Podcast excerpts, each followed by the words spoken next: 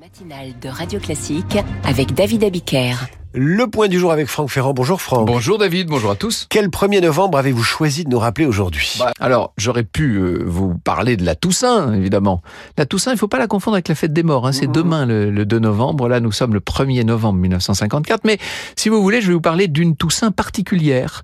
La Toussaint de 1954 en Algérie, euh, quand des indépendantistes vont euh, commettre plusieurs dizaines d'attentats, dont certains meurtriers. Ça va être le, le coup de départ, le lancement de la guerre d'Algérie, c'est ce qu'on appelle la Toussaint rouge. Il faut vous dire que quelques mois plus tôt, la France s'était retirée de, l'Indochine, battue par le Viet Minh, euh, et bien entendu, quelques indépendantistes algériens s'étaient dit mais que ça pouvait être une une, une, ouverture possible hein, contre la puissance coloniale française. Alors, euh, on a organisé un comité révolutionnaire d'union et d'action, le CRUA, et ils ont choisi ces, ces insurgés la date du 1er novembre pour déclencher l'insurrection, et une trentaine d'attentats ont donc lieu ce jour-là, avec dix morts au total. Si la Toussaint Rouge n'a pas beaucoup d'écho dans l'opinion française, elle marque euh, tout à fait le début de la guerre d'Algérie, on peut dire. Et cette histoire ne commence pas avec la Toussaint Rouge, Franck non, le mouvement nationaliste algérien était ancien. Hein.